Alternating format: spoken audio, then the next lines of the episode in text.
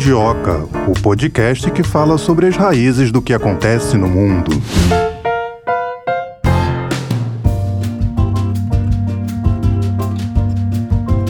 Olá, eu sou Tayana de Oliveira, estou junto com a Melina Saad. A partir de agora, você vai poder acompanhar a gente todos os dias aqui no Mundioca nosso podcast estreando hoje estreando com tudo, né, Melina? Tudo bom? Tudo bom, estreando com muito ânimo. Lembrando que toda segunda-feira a gente vai falar sobre o BRICS, assuntos relacionados aos países, aos players do BRICS, às vezes a só um deles e às vezes a relação, a cooperação entre eles. Hoje nós vamos começar falando sobre o BRICS, sobre o Brasil. Quais as vantagens que o Brasil pode tirar desse momento atual, desse conflito na Ucrânia, o que impacta no Brasil com relação ao BRICS, no contexto do BRICS? A gente lembra aí que o Ocidente impôs algumas sanções econômicas a Moscou. A gente vai conversar aqui, trazer outros convidados para o nosso podcast para saber o que, que isso impacta aqui no Brasil, se essas sanções criaram algumas oportunidades de aprofundamento de relações ou não. A gente vai discutir bastante esse assunto. Só apresentando aqui o nosso podcast, Melina já disse que toda segunda-feira a gente vai trazer assuntos relacionados ao BRICS Terça-feira a gente sempre vai trazer temas relacionados à América Latina. Na quarta-feira, situações de crises em algum dos países do mundo. Na quinta-feira, a gente fala sobre a globalização, sobre o mundo globalizado. E na sexta-feira, é aquele dia de dar uma relaxada, a gente traz temas mais leves aqui para você ouvinte que vai poder nos acompanhar, como eu disse, todos os dias de segunda a sexta-feira. Então vamos começar esse nosso bate-papo, Melina, hoje falando dessa situação aí envolvendo esse conflito conflito Rússia e Ucrânia, o que, que isso pode trazer de impacto aqui para o Brasil, já que a Rússia faz parte do BRICS? Não tem como esse não ser um assunto atual, porque a Rússia é um dos países do bloco,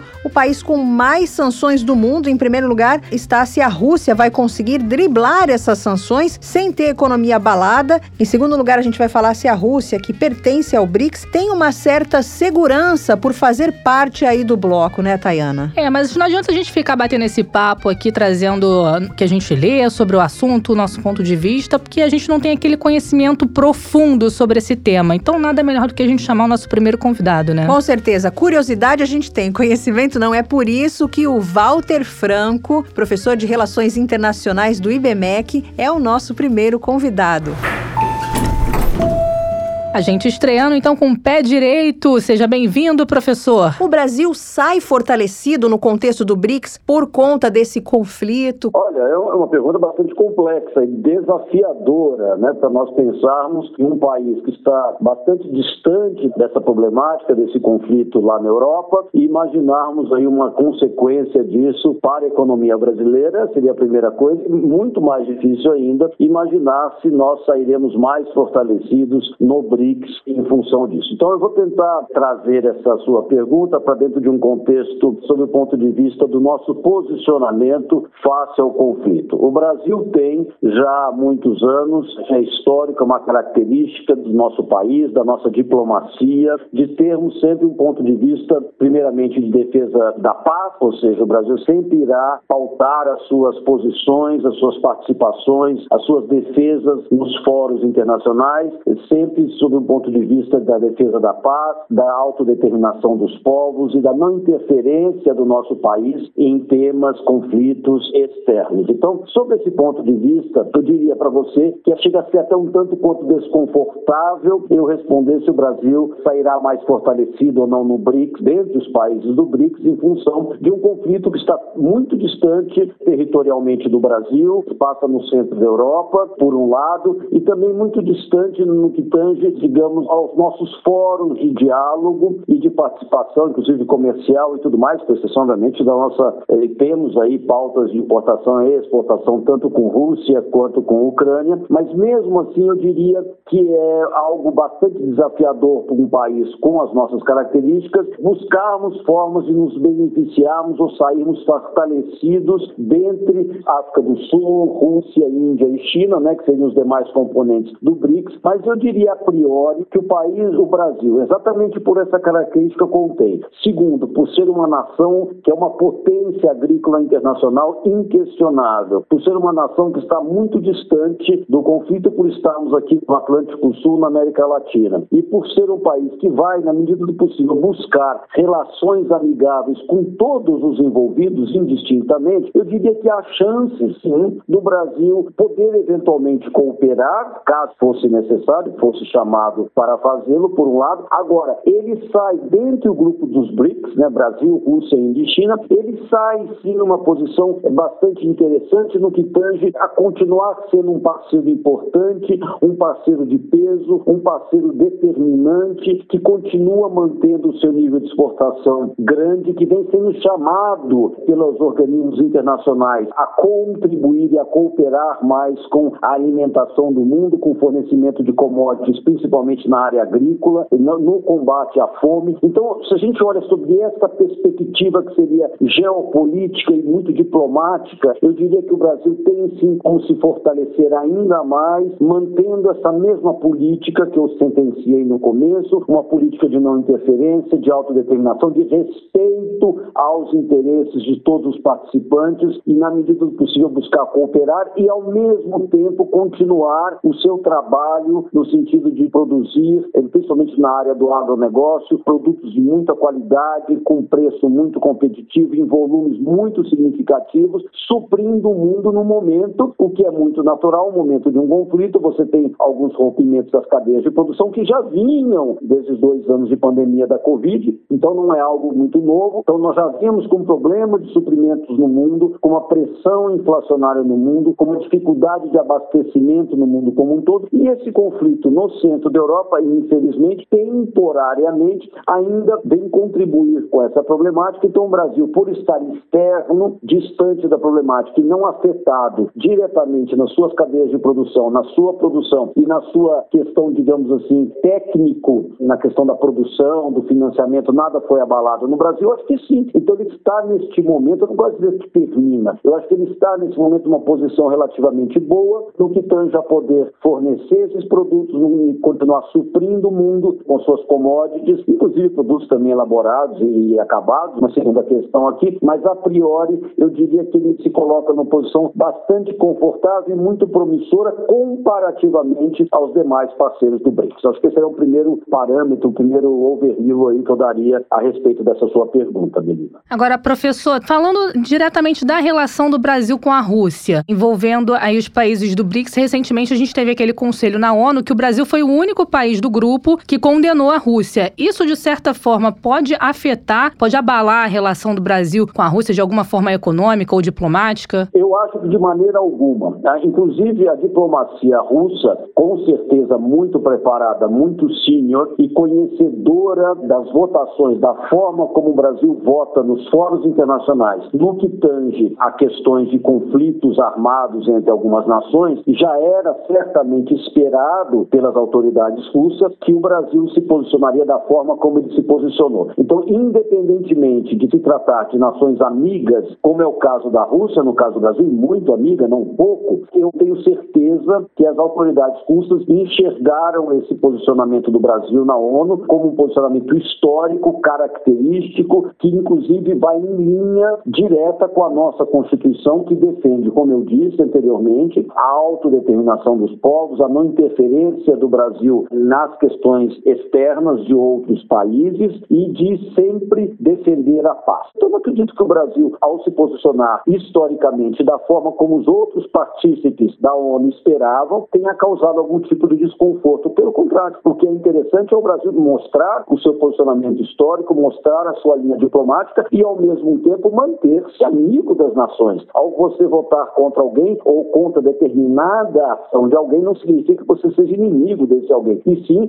é um parceiro que busca a melhoria e que busca ser eventualmente, inclusive, cooperador lá na frente. Então, não, eu não vejo em absoluto que tenha causado algum tipo de desconforto. Saindo da diplomacia de novo para a economia, professor, eu tenho lido analistas internacionais dizendo que Rússia e Brasil sofrem da maldição dos commodities. O que, que o senhor pensa disso? Seriam países que exportam muito, mas que dependem de alguns produtos que são vulneráveis às flutuações do mercado internacional desses itens, inclusive do petróleo, né? Olha, eu sou assim, a gente não gosta muito de ser poder mais otimista, Melina, mas é, nós precisamos aí separar um pouco o joio do trigo nesta análise e olharmos para o mundo do século XXI com uma outra perspectiva. Essa questão da maldição das commodities, algo muito comum, cruzado, tanto no século XIX quanto no século XX, de nações, por exemplo, muito ricas em determinado item, por exemplo, uma nação que tinha apenas petróleo, ou tinha apenas fertilizantes, ou apenas um determinado minério, ou uma única pauta exportadora, e que, ao confiarem por demais nesta pauta, acabaram por, por, por gerarem problemas internamente às suas economias. Por quê? Porque, certamente, preços variam nos mercados internacionais em função das variáveis mais diversas e mais imprevisíveis. Então, você é uma nação produtora única exclusivamente de petróleo, por exemplo, no Oriente Médio, então você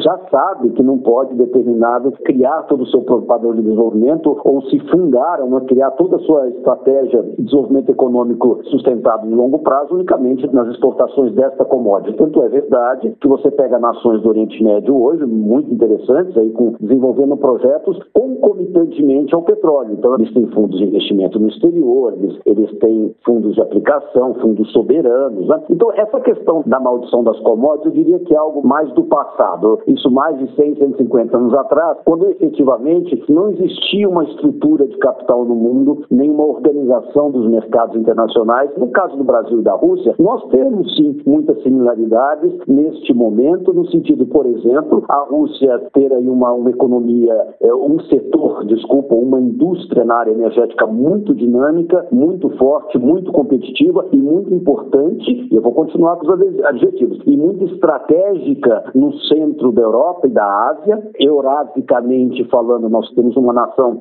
que tem uma, uma potência gigantesca na área energética e, ao mesmo tempo, eu tenho o Brasil aqui, num outro lado do, do mundo, no Atlântico Sul, e que é uma potência também na nossa região na questão de alimentos e em muitas outras coisas. Agora, tanto o Brasil quanto a Rússia não dependem unicamente, nem a Rússia do petróleo, do gás e dos seus derivados, e muito menos o Brasil. A questão da maldição das commodities passaria muito a largo das economias, tanto brasileira quanto russa. Nós somos economias que temos características importantes. O fato de eu ter um setor específico que é muito dinâmico não me coloca dependente desse setor. É diferente. Então, eu tenho um setor muito competitivo, mas eu não sou dependente absolutamente dele. Eventualmente, são setores que vão nos trazer moedas fortes de forma um pouco mais dinâmica, mais rápida, porque eu estou exportando gás à Europa, eu estou exportando petróleo, o Brasil está exportando soja, está exportando alimentos. É verdade. Em termos de balança comercial, você enriquece a balança comercial, os superados são muito significativos e a acumulação dos bancos centrais, tanto brasileiro quanto russo, de moeda forte,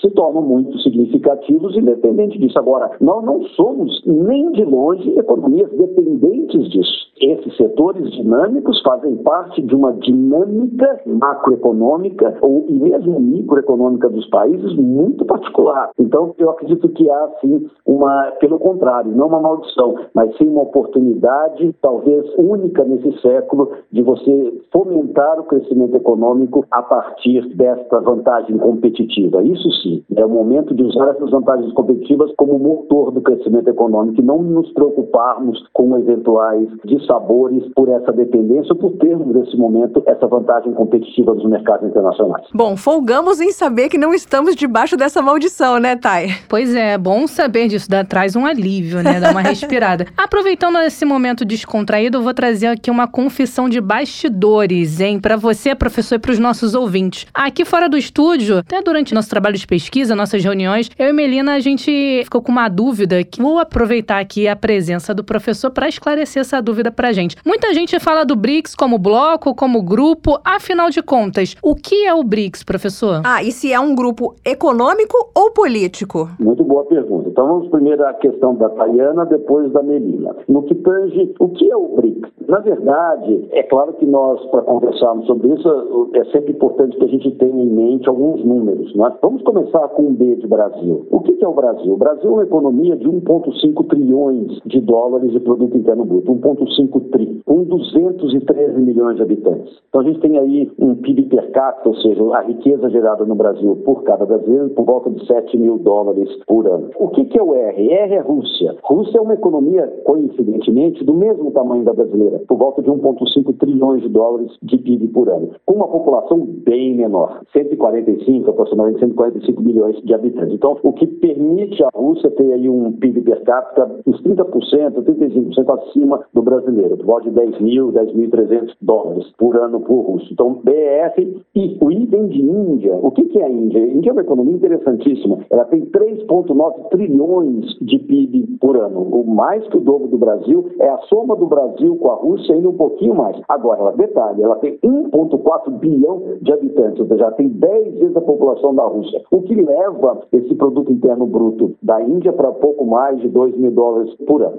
O que, que eu sei? Eu sei a nossa querida China, né? quase 15 trilhões de dólares de PIB com uma população de 1,5 bilhão de habitantes. Vai ter um PIB per capita aí de uns 9 mil dólares, menor que a Rússia, muito maior que a Índia, maior que o Brasil, mas menor que o da Rússia, o da China, per capita. Então, o chinês médio é menos rico que o russo médio. E, por fim, o S de South Africa, né, de África do Sul, que tem 302 bilhões de PIB, é o menor de todo esse grupo, com uma população também bem menorzinha, só 60 milhões de habitantes e um PIB per capita de 5 mil dólares. Por que, que eu estou contando tudo isso? A primeira, eu respondo tanto a Tayana quanto a Melina, olhando para esses números e percebendo que eu estou tratando de cinco economias muito diferentes. Acho que essa é a primeira coisa que a gente tem. Então, é, ao invés de eu pensar em bloco econômico ou político, ou numa junção de nações formal ou informal, eu estou pensando numa sigla que traz embaixo dela cinco nações muito diferentes, cultural, social, econômica, populacional, de dinâmica de suas riquezas, de tamanho de suas riquezas, muito peculiar. Isso é a primeira coisa. Agora, o que elas têm em comum que me permite classificá-las embaixo dessa sigla? Elas têm em comum uma nova realidade do mundo contemporâneo, de serem as economias que eu vou me arriscar aqui no bate-papo com a Tayana e com a Melina, eu já respondo as duas, de arriscar, essas serão as economias deste século em termos de crescimento mundial. São economias administradas por regimes muito peculiares, cada um dentro das suas características, como eu posso dizer, de modelos de regime político de desenvolvimento, mas, via de regra, são economias que olham para as suas nações, olham para os seus povos, preocupam-se com o desenvolvimento das suas populações e que devem, certamente, desenvolver um papel no âmbito do jogo econômico político mundial muito mais interessante do que é, era possível de ser feito no século passado. Primeira coisa. E a segunda coisa muito interessante a respeito disso é que, ao colocarem-se sob esse guarda-chuva dessa sigla, são economias que juntas têm um peso muito significativo. Então, a pergunta da Melina é muito interessante. É um grupo político? Também. É um grupo político. Deve exercer política? Certamente. Somos povos que vivemos na cidade, vivemos na polis. Portanto, somos seres políticos por essência. Então, o jogo político internacional não é um descrédito. Utilizar a política como instrumento para conseguir crescimento, desenvolvimento, defesa dos nossos interesses, preservar a paz no mundo e os valores que nós acreditamos sermos detentores ou acreditamos serem melhores, eu acho que não é vergonha nenhuma. Então, eles têm peso político e devem exercê-lo, no meu entender. E, por outro lado, tem também, como a própria Tayana comenta, né, é mais que uma sigla, mas é um desenvolvimento econômico, é um grupo importante que eu acho que um pouco mais entrosado e organizado terá muito que oferecer, digamos, ao cenário mundial nas próximas décadas. Agora, professor, cinco economias tão fortes, e por que nos últimos anos a gente tem ouvido falar tanto em enfraquecimento do BRICS. Além dessa pergunta, eu quero te fazer uma outra pergunta. Se esse conflito agora na Ucrânia, a gente tem aí um conflito envolvendo um dos países que faz parte do BRICS, se isso pode, de certa forma, mudar esse cenário, pode ajudar a melhorar essa imagem do BRICS aí mundialmente? Eu não vejo que houve esse enfraquecimento. Talvez o que possa ter acontecido, e é um fato, vivemos no mundo uma situação bastante difícil em decorrência da pandemia, de fechamento de mercados, de disruption, né, disrupções das cadeias de produção nível global, de suprimento. Então, isso tudo certamente diminuiu a capacidade de você se encontrar com outro membro, né? então as reuniões feitas à distância, né, videoconferências, inclusive entre chefes líderes políticos, líderes das nações e tudo mais. Então, talvez eu, pensando assim, de bate-pronto como responder, eu diria que era uma questão circunstancial. A segunda parte da sua pergunta, para mim, ainda mais interessante. A senhorita me faz uma pergunta sobre bastante capiciosa no sentido de e o momento de um conflito entre duas nações, sendo que uma delas está envolvida. Isso tem potencial de dar um revamping, né, que é uma expressão inglesa, né, uma nova dinâmica para esse grupo? Eu acredito que sim, e vamos olhar mais uma vez sobre o ponto de vista positivo, que eu acho que essa é a pauta do bate-papo com o professor Walter Franco hoje. Vocês não vão conseguir me tirar do ponto de vista positivo, nem quiseram, são muito elegantes nas, nas colocações. Ah, mas a gente também está nesse ponto de vista positivo, professor. Sempre. É, então tá bom. Então, sob esse ponto de vista, sim, porque você gera um diálogo que às vezes estava apagado. Você força encontros que talvez não aconteceriam em outras circunstâncias. Então, sim, a sua segunda parte é muito interessante. O momento de crise, o momento do conflito, ele pode ser usado, vou usar uma palavra um pouco pesada, mas pode ser talvez uma ferramenta, melhor ainda, desses cinco membros, África do Sul, Brasil, Rússia, Índia e China, pode ser utilizado como uma ferramenta para melhorar as relações entre eles, porque certamente os chefes desses países estão se conversando com muito mais frequência do que nesse passado, como você disse, enfraquecido. Não era enfraquecimento, e sim uma questão circunstancial. Então, portanto, a nova circunstância nos é, portanto, mais positiva do que o passado, eu diria isso. Apesar do motivo não ser tão nobre. Professor, enquanto eu preparava esse programa, eu e a Thay, bom, a gente sabe que a Rússia, um gigante. O Brasil também, na área de serviços, agrícola, a China faz frente aos Estados Unidos, né? Para não dizer outra coisa. Agora eu queria que o senhor falasse da Índia e da África do Sul. Tem pouco material sobre isso. Qual a colaboração desses dois para o BRICS? A África do Sul é uma nação interessantíssima, é a mais industrializada, a mais dinâmica e também muito focada em serviços, né, o seu produto interno bruto, no continente africano. Então, eu acho que o que a África do Sul oferece ao BRICS é exatamente essa ponte dos demais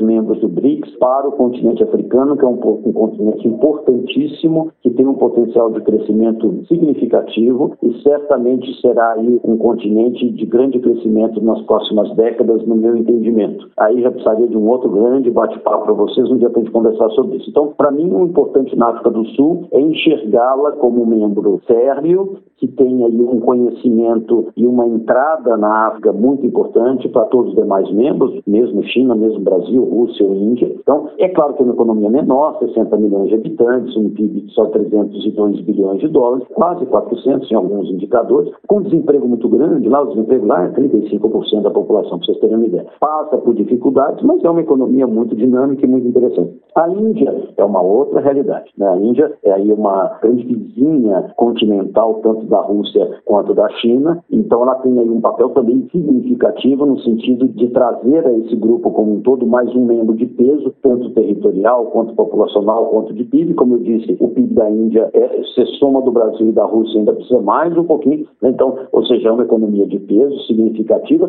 também com muitos problemas, né, divisão de, de renda, uma população muito grande, mas que traz aí também uma diversificação, coincidentemente também na área de serviços, mas aí muitos também na área agrícola, né, o açúcar e algumas outras coisas, são economias que têm muito a contribuir. Então, é claro que a gente sempre que olhar para o BRICS vai pensar no Brasil, na Rússia, vai pensar, como você mesma disse, no tamanho da China hoje, aí rivalizando com as principais economias do Ocidente, né, também aí mereceria uma outra entrevista para a gente conversar, mas a priori também um player importante que vem crescendo, mostrando aí a sua face para o mundo. Agora, a, a, Índia, ela ainda é, no meu entender, uma economia que tem um, um grande né, caminho a percorrer no sentido de oferecer à sua população uma qualidade, qualidade de vida melhor, né, crescer ainda mais o seu produto interno bruto, mas aí ela vem trabalhando, ela tem uma, uma cultura muito dinâmica, muito rica. Então, eu diria a você que as duas oferecem, dentro das suas particularidades, é, uma riqueza social, cultural, estratégica e geopolítica política muito importante para o BRICS.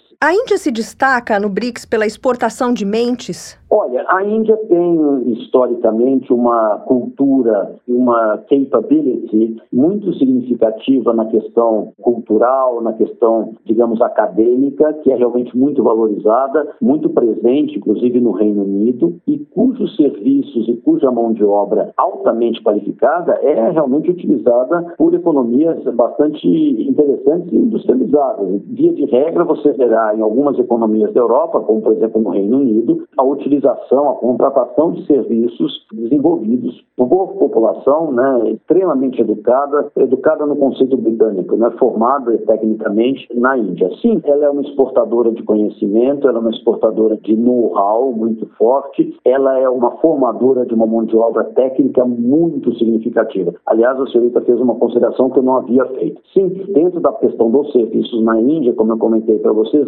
destaca-se com muita precisão e com muita propriedade esse seu comentário dela ser uma exportadora desses conhecimentos. E o Brasil tem muito a ganhar com isso, eu diria, todos os parceiros do BRICS, o Brasil em específico, porque a Índia é, para meu entender, em alguns aspectos, uma boa lição, um bom exemplo de uma área que nós precisamos muito desenvolver aqui, desse rigor acadêmico, nessa formação na área técnica, matemática, né? Eles são realmente muito bons. Falar de BRICS, assunto é o que não falta, né? Dá para render aí várias conversas, vários bate-papos, mas o bate-papo de hoje, esse nosso primeiro episódio aqui do podcast, a gente não pode deixar de abordar um outro assunto com o senhor que é o Banco do BRICS, né? Popularmente conhecido como Banco do BRICS, mas é o novo Banco de Desenvolvimento. Essa atitude aí recentemente que a gente viu do banco de congelar o financiamento de projetos na Rússia, isso de alguma forma pode melhorar a imagem dessa instituição financeira no mercado mundial? Bem, é a segunda vez que a gente tem essa nossa análise sob o ponto de vista de que se algo efetivamente conflituoso, se uma situação conflituosa, se uma situação talvez crítica possa levar ou venha levar à melhoria ou à busca por soluções através de outros caminhos, o que não deixa de ser verdadeiro. Então eu tenderia a dizer para a senhorita que realmente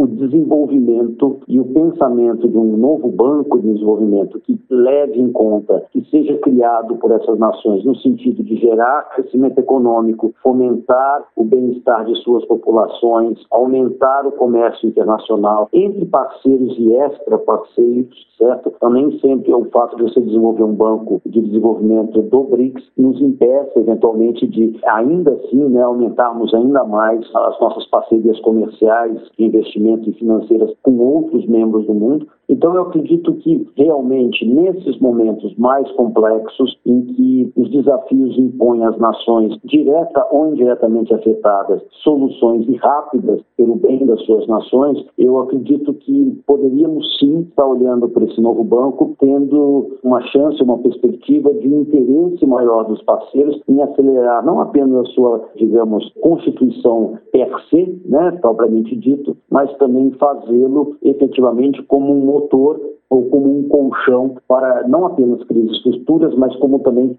alternativas de investimento, alternativas de fomento, que se farão muito importantes e muito necessárias, dado aquilo que eu comentei para vocês no início do nosso bate-papo, ou seja, o crescimento econômico e o peso que essas cinco nações passará a ter no jogo econômico, comercial e financeiro mundiais. Então, nesse entendimento, um novo banco de desenvolvimento chancelado por essas nações sob o guarda-chuva do BRICS, ele pode sim ser interessante, mas se ele tiver uma perspectiva global, ou seja, ele não pode se fechar em si mesmo. Ele precisa ser um banco que busque soluções para os membros, obviamente, que busque os interesses comuns dos membros, mas que também permita o nosso diálogo, o aprimoramento, o crescimento e desenvolvimento do investimento, do comércio e do financiamento com todas as nações amigas no mundo. Isso acho que seria o mais importante a se dizer. Professor Walter Franco, obrigada pela sua sua participação. Obrigada por trazer de uma maneira tão didática um tema tão difícil, né, Thay? Verdade. Posso confessar aqui para você, Melina, e também para os nossos ouvintes que eu adorei esse nosso primeiro bate-papo. A gente estreou realmente com o pé direito. É... Professor Walter Franco, nosso primeiro convidado aqui do primeiro episódio do Mundioca. E olha, esse bate-papo deu vontade de continuar aqui. Deu vontade de continuar. Começamos com o pé direito. Muito obrigada, viu, professor? Eu que agradeço, Melina Saad, Tayana, a essa oportunidade de participar desse nosso primeiro encontro e tenho certeza que foi um tema central, importantíssimo para esse momento e vamos aí dar continuidade, acompanhá-lo com cuidado, enxergar sempre a importância desse diálogo entre nações, não só o diálogo, mas o comércio, a amizade e a busca constante por soluções dos conflitos que fazem parte da vida do homem na Terra. Né? Então não vamos enxergar como algo absolutamente fora do contexto, e sim como parte integrante dos nossos desenvolvimentos. Então que tudo termine aí e se desenvolva dentro das nossas expectativas. Agradeço muito o convite. A gente agradece, a gente também se sente muito honrado aqui por esses esclarecimentos, pela sua presença aqui no nosso primeiro episódio do podcast. Professor Walter Franco, professor de Economia do IBMEC de São Paulo. Muito obrigada, até a próxima. Até a próxima, professor. Até logo, Melina, até logo, Tayana, até a próxima. É isso aí, o professor Walter Franco, muito otimista, não só quanto à posição do Brasil no BRICS, mas também da Rússia, da China, da África do Sul e da Índia, todas grandes potências muito promissoras. E é muito interessante ele trazer esses números aqui pra gente, né, Melina? Esse comparativo em relação a PIB, a população, agregou bastante aqui pra gente. Como eu disse lá no começo, estreamos mesmo com o pé direito. Muito com o pé direito e esse assunto ele gera muita curiosidade, eu não sei você, mas eu adoro esse assunto e acho muito bom saber que toda segunda-feira a gente vai falar não só da relação do bloco, mas também dos países uns com os outros, a cooperação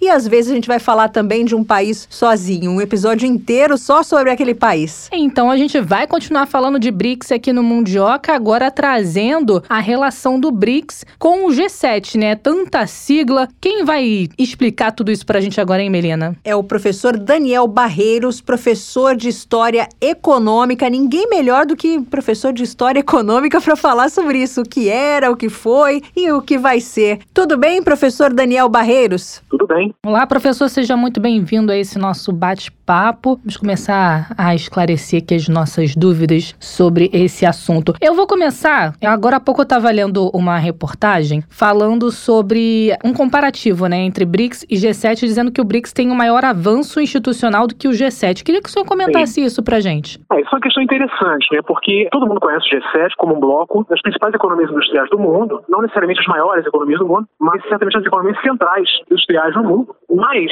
o G7 tem uma característica interessante de que ele não tem né, uma estrutura institucional formal. Ele é um bloco certamente muito importante, enfim, articula o núcleo do capitalismo internacional. No próprio sistema internacional, você tem ali reunidos os principais tomadores de decisão nessa estrutura sistêmica. Entretanto, ele, de fato, não dispõe de uma estrutura institucional formal, digamos assim. Ele é uma associação informal entre governos, entre países que estão nesse topo, digamos assim, da pirâmide de poder global. Já o BRICS né, conta com uma, uma estrutura uma, é, institucional mais clara né, e mais firme, inclusive com o novo Banco de Desenvolvimento, entre outros pontos ponto. Desse modo, sim, é verdade, né? Embora os BRICS reúnam países, digamos assim, potências revisionistas ou países que se propõem revisar a ordem internacional, né? E, portanto, não sejam países definitivamente centrais no sistema, embora a China seja um país de grandes proporções econômicas e um grande player no sistema internacional, mas, é, apesar disso, os BRICS têm uma estrutura, um arcabouço, né? uma arquitetura institucional mais firme, né? E mais nítida do que o G7, que é um grupo informal, enfim, não conta com órgãos ou com agências promotoras de nenhum tipo de, ação. Então tem isso. É, eu cheguei com o pé na porta no professor, nem trouxe aqui o contexto, né? Isso, na verdade, eu li aqui uma matéria do Poder 360, vamos acreditar os nossos colegas. Foi uma afirmação dada pelo presidente do novo Banco de Desenvolvimento em entrevista ao Poder 360. Muito interessante. Eu queria que o senhor falasse, professor, se o G7 é um bloco político ou é um bloco econômico. E também a União Europeia não faz parte, mas é representada, né? Bem representada é. no G7. É. A União Europeia faz parte como membro não numerado. Na verdade, o G7 é um G7 mais um, né? Porque a União Europeia conta como membro, sim, só que é um membro não numerado do grupo. Isso não torna o grupo G8 nesse sentido, né? Sem dúvida, o G7 é um grupo não só econômico, enfim, já foi fundado num contexto de profunda crise do sistema eh, financeiro internacional, no contexto do início dos anos 70. Foi fundado com o objetivo de oferecer uma alternativa, oferecer uma saída, digamos assim, formal para o colapso da ordem financeira financeira de Bretton Woods, que foi fundada na conferência é, do mesmo nome em 44, né? mas o G7, é, desde sua fundação, em especial a partir do final dos anos 70, começou a assumir uma série de prerrogativas de ação política né, na esfera internacional, dentro de uma agenda democrática burguesa é, ocidental de promoção de direitos humanos, enfim, é, igualdade de gênero, coisas do tipo, né? mas também agora, como a gente sabe, né, articulando uma reação muito incisiva, muito profunda contra a economia e o Estado russo no contexto da guerra da Ucrânia. Então, assim, eh, nós podemos dizer sem nenhum medo de errar que o G7, além de um bloco econômico, ele sem dúvida nenhuma ele é um vetor de ação política coordenada desses seus integrantes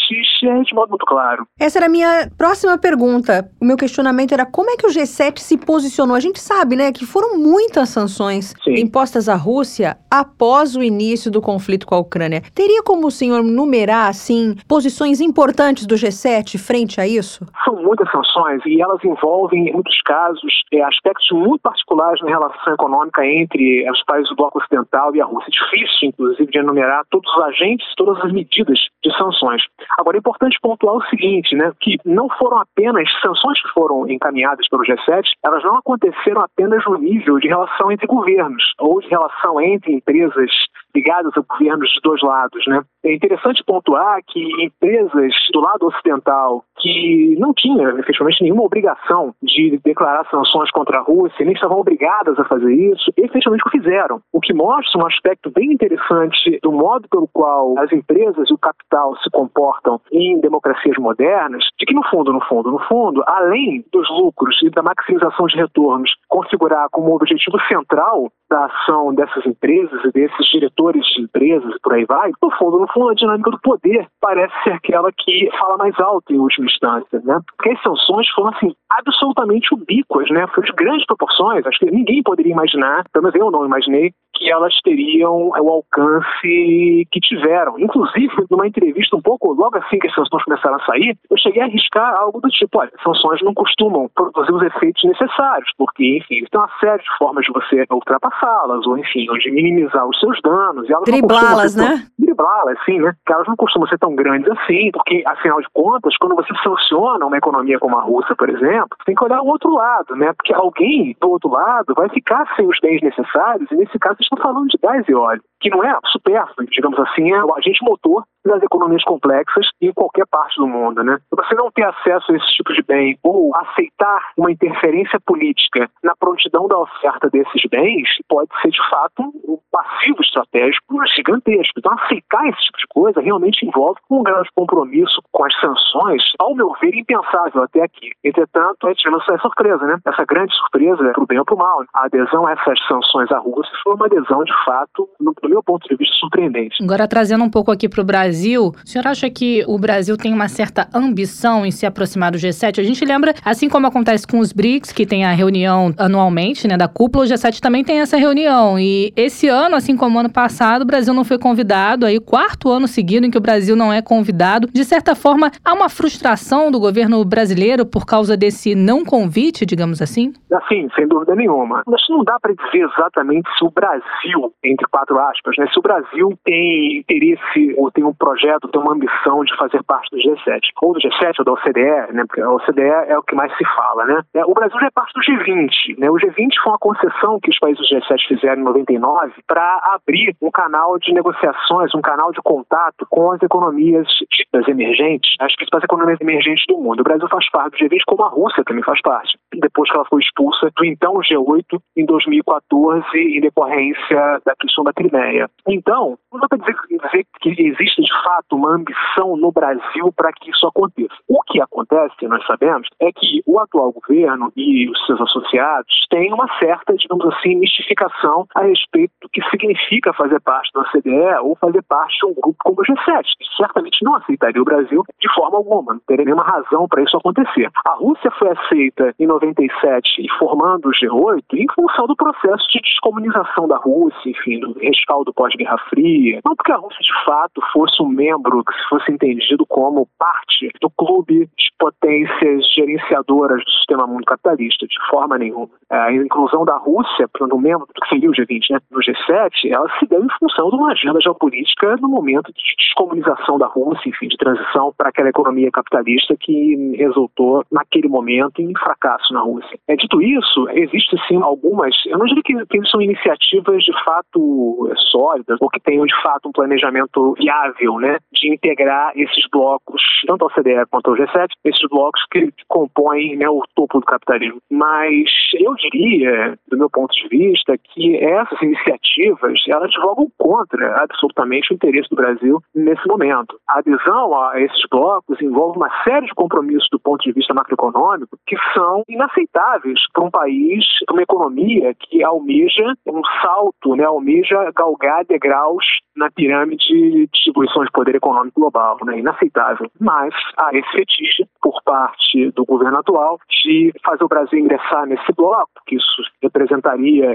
é, digamos assim, uma credencial de que o Brasil, de fato, deixou para trás seu passado subdesenvolvido, o que é, honestamente, uma sandice, tem sentido nenhum. Professor, dois players, dois países do BRICS, já que estamos falando de BRICS e G7, China e Rússia já expressaram que querem menos dependência de países autoritários. Isso seria uma preocupação para o G7? é uma preocupação para o G7? Sim. É, sim, sem dúvida nenhuma. Não pelo relativo afastamento desses dois players, mas pela possibilidade desses dois players formarem um sistema paralelo né, a esse que é gerido por esse consórcio de, nações ocidentais, sem dúvida nenhuma. E isso está acontecendo. Aliás, isso já vem acontecendo há algum tempo. É, a guerra da Ucrânia ela não criou esse processo que eu estou me referindo aqui, de uma tentativa de descolamento né, em relação às instituições financeiras e econômicas geridas e coordenadas pelo Ocidente não começou agora. Mas a guerra na Crimeia realmente me parece estar representando um elemento que está acelerando esse processo. Né? Isso, sem dúvida, sem dúvida preocupa bastante, em especial os Estados Unidos. Como vocês devem saber, a Rússia recentemente comutou as dívidas pelo petróleo vendido com a Rússia é, em rublos né? e não em dólares. O que implica que todos os parceiros da Rússia que consumam petróleo da Rússia tenham que ter liquidez em rublos. Né? Se não tiverem, tem que pedir emprestado. Enfim, então tem que fazer algum jogo com as instituições financeiras russas para ter meio de pagamento para poder pagar por esse petróleo. E movimentos parecidos com esses foram feitos pela China também, ao se aproximar tanto do Irã quanto dos sauditas. É, a aproximação entre a China e a Arábia Saudita, para mim, foi muito surpreendente, porque os sauditas são aliados primeira hora dos Estados Unidos, são aliados desde o finalzinho da Segunda Guerra Mundial e muito próximos de Washington, em função, obviamente, do seu papel no mercado de petróleo global. E a aproximação com a China, inclusive com a aceitação de venda de petróleo, tendo como contrapartida o pagamento em yuans, é muito surpreendente. De fato, mostra o início de um descolamento mais sério dessas economias, desses governos, desses estados, né? Se fala em desdolarização da economia com isso? É, claro que qualquer desdolarização real tem muito chão pela frente ainda, não é tão simples como eu costumo brincar. As práticas do sistema financeiro, elas são uma espécie de transatlântico, né? E você não dá um, um cavalo de pau no transatlântico. Qualquer mudança é uma mudança muito gradual que acontece num tempo longo. Entretanto, é inegável que as medidas tomadas por China e Rússia nesse contexto de guerra, e que foram logicamente aceleradas pela própria guerra, né, é inegável que essas medidas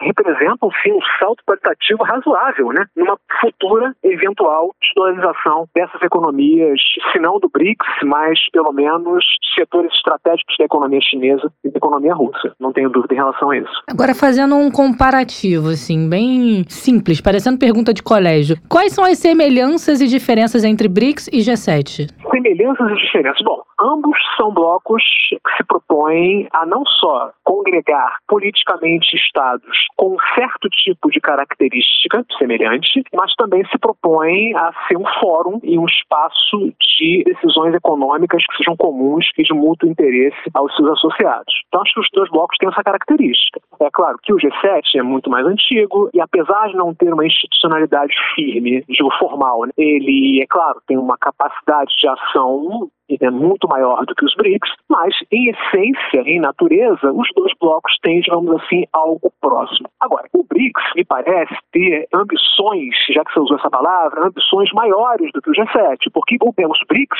são, querendo ou não, a gente concorde com isso ou não, mas em grande medida, são um bloco anti-hegemônico. A origem da própria ideia dos BRICS, né, não da cunhagem do termo, mas a origem do processo de convocação dos membros, né, de reunião dos membros de 2006 a 2009, Teve como objetivo criar um contexto em que você consorciasse algumas das principais economias do mundo com pretensões revisionistas. Naquele tempo o Brasil ainda tinha essa característica, né? Congregar nações revisionistas que pudessem, portanto, se associar para atuar no sistema, revisando as regras do sistema, contestando as normas e os padrões de distribuição de poder e riqueza no sistema, revisando as instituições de Bretton Woods, que são claramente instituições até hoje, né, que privilegiam os países centrais, não os países periféricos, e por aí vai. Então, acho que os dois blocos têm essa característica de ser uma, um consórcio entre nações com alguma semelhança entre si, ou com alguma afinidade com o objetivo político e econômico, mas as pretensões do BRICS me parecem, de fato, muito maiores. Até porque a tarefa dos BRICS é uma tarefa de rever. A tarefa do G7 é uma tarefa de manter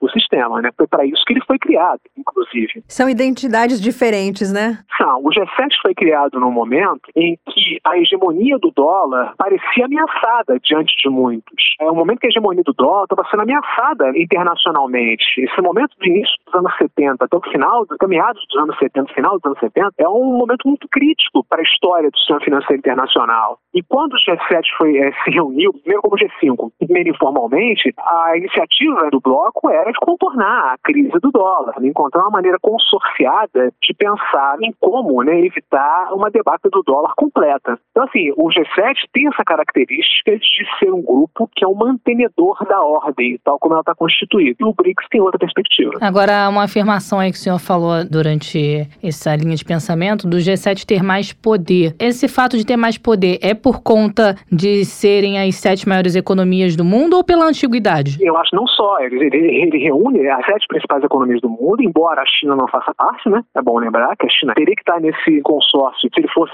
só um consórcio de economia das grandes economias do mundo, mas não só reúne as grandes economias do mundo, como reúne também né, aqueles que estão há mais tempo gerenciando o sistema e reúne três potências nucleares. É bom também deixar isso claro. Três potências nucleares e duas que eventualmente almejariam esse estatuto caso a situação de segurança é, no Pacífico e na própria Europa se deteriore, né, que é a Alemanha e o Japão. Então nós estamos falando só de um bloco de grandes economias industriais e de estados é, emissores de unidades de moedas de reserva importantes no sistema. Né? Estamos falando também de um consórcio que reúne três das maiores potências nucleares. O senhor falou em armas. Alguns países do G7 enviaram armas à Ucrânia. Essa foi uma medida preocupante, assim, com relação à paz, porque até agora nós falamos de medidas econômicas. E quanto à paz? Bom, quanto à paz, não há dúvida, né? Porque qualquer um que fomente aquela situação na Ucrânia não está contribuindo nem um pouco para estabilizar a situação. É pelo fato de que né, a Rússia ela começa a ingressar nesse momento da guerra né, numa estratégia de tudo ou nada. Não é possível mais, do ponto de vista do escopo estratégico de Moscou, um recuo. Não é mais possível. Nesse momento, o que resta a Moscou é conseguir garantir todas as vantagens que forem possíveis em campos de batalha fora dele. Desse modo, quando você fomenta um processo de guerra ao enviar armas, numa situação em que um dos players não tem outra escolha se não vencer, você automaticamente está assumindo o risco de escalada de guerra. É inevitável isso. É claro que os países do G7, e agora a Alemanha, né, a Alemanha fez um movimento né, recente, coisa de um dia ou dois, né, de envio de tanques altamente desenvolvidos para a Ucrânia, né, porque até então né, eles tinham um plano de enviar armamentos alemães para países do leste europeu e esses países mandariam equipamentos de origem soviética mais antigo que os ucranianos soubessem operar. Só que a Alemanha, com esses dois dias, resolveu brindar os ucranianos com equipamento de ponta vindo da Alemanha. Isso não tem outro nome senão escalada, não tem outro nome para isso. Mas o G7 justifica isso afirmando que trata-se de uma guerra injusta, que a invasão por parte de Moscou, enfim, foi completamente é, sem propósito e não anunciada, né? Um ato de barbárie. Podemos até concordar com esse fato, só que a análise fica muito pobre se a gente se limitar a ele. A gente tem que entender que em torno da questão ucraniana há um contencioso muito longo que remete ao próprio fim do bloco comunista, né? remete ao fim da Guerra Fria em si. Então não é algo novo. Então, respondendo a tua pergunta, se isso advoga em nome da paz, absolutamente. Agora, é claro também que que esses países do G7 eles enxergam a Ucrânia como, digamos assim, uma linha de defesa né, contra a Rússia. De modo que eles estão fazendo uma guerra através do proxy, né? estão usando um intermediário para promover uma guerra contra a Rússia, já que eles próprios não podem, não querem, por N motivos, fazer isso. E quando insistem o tempo todo de que a Rússia tem pretensões maiores, de que não vão parar na Ucrânia, né? isso é absolutamente infundado, não tem qualquer evidência disso, embora, claro, seja verossímil. Gente não pode também descartar essa hipótese. Então, assim, nada que o G7 tem feito contribui para a paz até esse momento. Absolutamente nada. Existe aquela frase, né, totalmente de acordo com o que o senhor falou: entre países não existem amigos, existem interesses. Sem dúvida nenhuma. E o que acontece agora na Ucrânia é exatamente isso. Você tem um conjunto de interesses do próprio Ocidente para conter a Rússia nas suas fronteiras, impedir, portanto, uma eventual reconstituição do antigo território soviético, que me parece ser o objetivo mais geral, né, sem dúvida nenhuma. Se for possível executá-lo, ele será executado. E para evitar isso, estão usando a Ucrânia como um agente, talvez,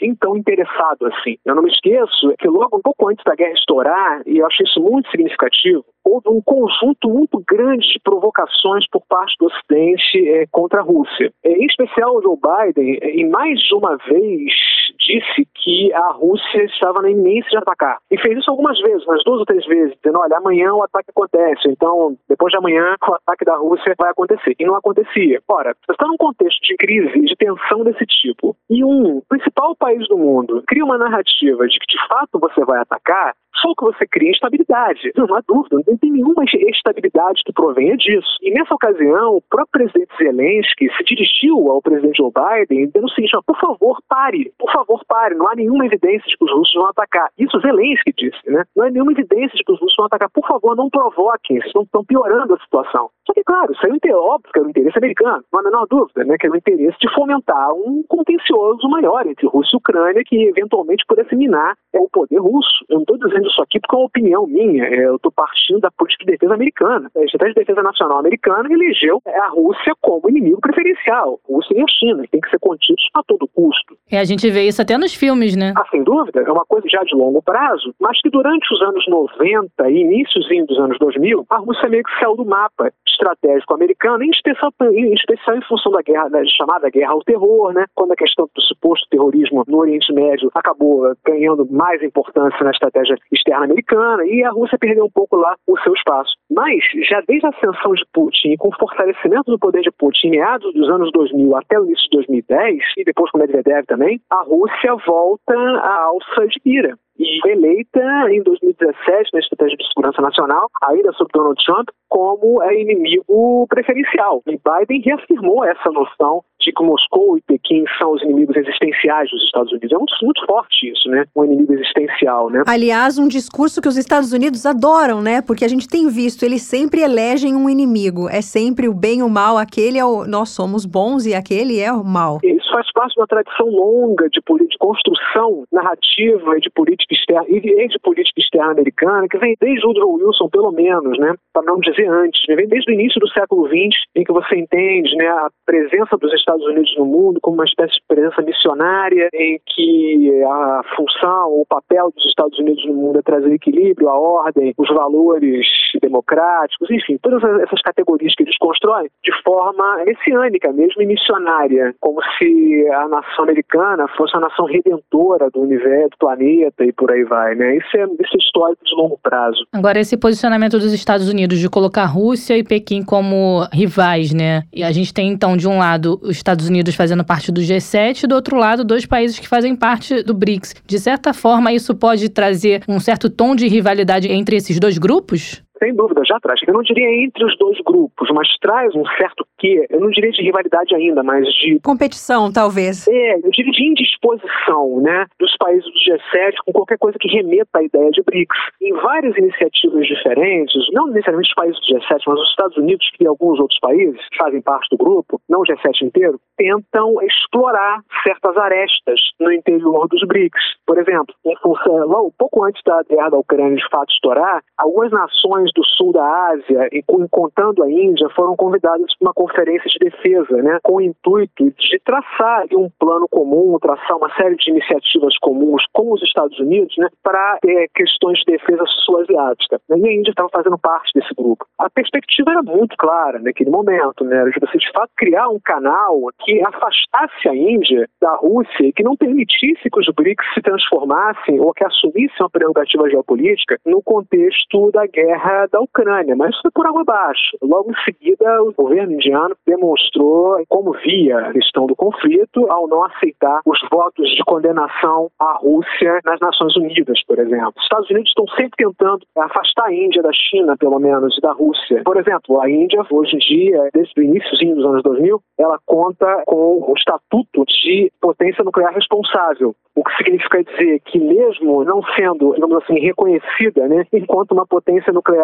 digamos, legítima por parte dos Estados Unidos, ela tem esse brasão de que, apesar de tudo, ela é responsável. Né? Foi uma maneira que os Estados Unidos encontraram de legitimar o programa nuclear indiano, que é interessante, tendo em vista a capacidade nuclear chinesa também, mas sem abrir todas as concessões possíveis para um país plenamente nuclear, que aí deveria ser, considerando as tecnologias que eles dispõem. Então tem sempre essa mãozinha, né, essa tentativa de você romper essa solidariedade do grupo, o que ela se baseia em fatos reais. Né? Os países do BRICS estão muito longe de serem países com uma agenda comum clara. Há muitas diferenças, há muitos contenciosos econômicos, geopolíticos, científicos, tecnológicos. Há a discrepância né, do tamanho da economia chinesa para o tamanho das economias do BRICS. Por exemplo, a economia chinesa é seis vezes maior que a economia brasileira. O Brasil se comporta dentro dos BRICS fundamentalmente como exportador de commodities, o que significa dizer que há uma relação assimétrica também no interior dos BRICS. Então tudo isso fragiliza, sem dúvida nenhuma. E esses países do G7, ou pelo menos os Estados Unidos, vez por outra, tentam explorar essas arestas para enfraquecer o bloco. Olha, tá, eu não sei se você concorda, mas ninguém melhor do que um professor de história econômica para falar com a gente sobre essa relação G7, BRICS. Ah, eu vou mais além. Ninguém melhor do que o professor Daniel Barreiros para falar com a gente sobre isso. Realmente esse papo isso. foi muito esclarecedor, muito bom. O senhor está convidado para participar de outros futuros episódios aqui do Mundioca com a gente. Estou à disposição de vocês. Agora é a hora do Ah. Ah, acabou. Obrigada, professor. Um abraço. Eu que agradeço. Um abraço para vocês. Obrigada, professor. Até a próxima. Tchau, tchau. Tchau. Tá aí, né, Melina? Esse foi o nosso bate-papo com o professor Daniel Barreiros, esclarecendo bastante essa questão de BRICS versus G7, versus mesmo, né? Muita coisa. Ele não falou só sobre isso, falou sobre conflito, contexto do conflito, que a gente sabe não começou hoje, né? É uma história lá para trás e não pode ser feita uma análise pobre, superficial, né? Ah, com certeza, né, Melina? E a gente sempre tem que aproveitar a presença de convidados como o professor Daniel Barreiros, justamente para sugar o máximo de conhecimento que a gente puder. Eu, por exemplo, adoro ouvir essa coisa de contexto histórico, saber como que surgiu, e é importante a gente ter essa noção, né, ter esse conhecimento. Sim, como todo jornalista, né, eu também amo história, mas eu acredito que as nossas dúvidas, as nossas perguntas também são as dúvidas e perguntas de muitos muitos ouvintes e que vão sair assim transformados depois dessa conversa. Não tem como sair diferente. E bem importante a gente ressaltar essa questão do G7, porque afinal de contas a gente está falando aí das sete principais economias do mundo contra um bloco que temos a China do outro lado, né? A gente foi muito feliz em trazer essa relação entre esses dois grupos. Então, tá, só fazendo uma espécie de correção, o G7 reúne os países que estão entre as principais economias do mundo. Ainda bem que você está prestando prestando atenção no que eu tô falando, né? Porque deixou passar. Com certeza, eu e os ouvintes. Muito bem pontuado. Muito obrigada pela correção, Melina. Mas agora, para o nosso ouvinte já se familiarizar, todos os dias, sempre no final do nosso podcast, a gente vai trazer aqui uma notícia curiosa, esquisita, que é o nosso Mundo Bizarro. Mundo Bizarro.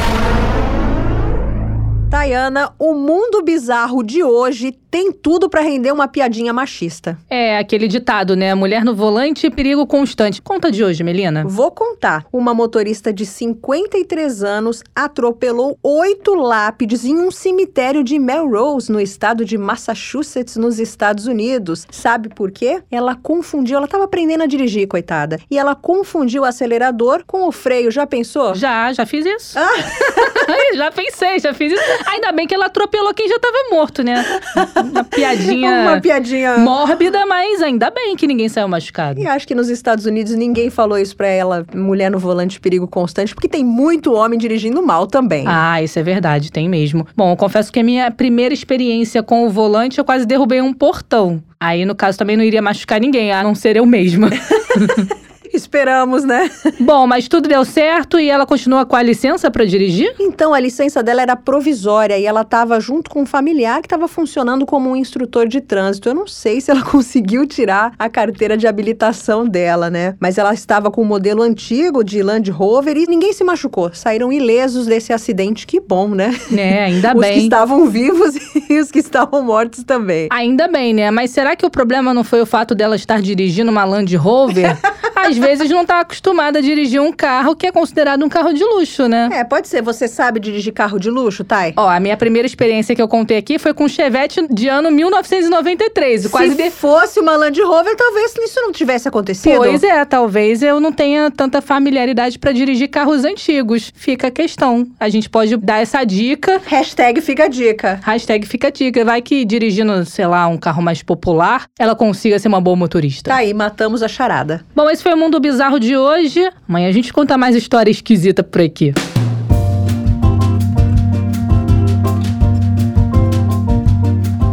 É, chegou ao fim o nosso primeiro episódio, mas lembrando que de segunda a sexta, você ouvinte pode contar conosco. Não se esqueça de acompanhar a gente no Twitter, que é o Mundioca, Mundioca com K, e também nas principais plataformas. Siga, curta a gente, compartilhe lá os nossos conteúdos. Amanhã a gente tá de volta, hein, Melina? Então, Tayana, eu não quero dar spoiler, mas amanhã a gente vai falar de um assunto muito bacana, assim, muito importante. Também outra aula de história, só que está acontecendo agora, que é o Chile, a situação política do Chile. A gente vai falar do estaído social, a gente vai falar da nova Constituição e como é que os chilenos estão lidando com toda essa ebulição que acontece ali no país. Vamos relembrar aqueles protestos violentos de 2019, né, que virou noticiário em todo o mundo. Nós vivenciamos uma situação parecida aqui no nosso país em 2013, né? Até a questão da semelhança em relação aos motivos desses protestos no Chile e também no Brasil. Já tô dando spoiler demais, né? Melina já despertou a curiosidade dos nossos ouvintes para acompanharem amanhã nosso episódio falando sobre a América Latina, trazendo uma aula de história sobre um tema atual, situação política do Chile. Então a gente se encontra amanhã. Tchau, tchau. Até amanhã. Mundioca, o podcast que fala sobre as raízes do que acontece no mundo.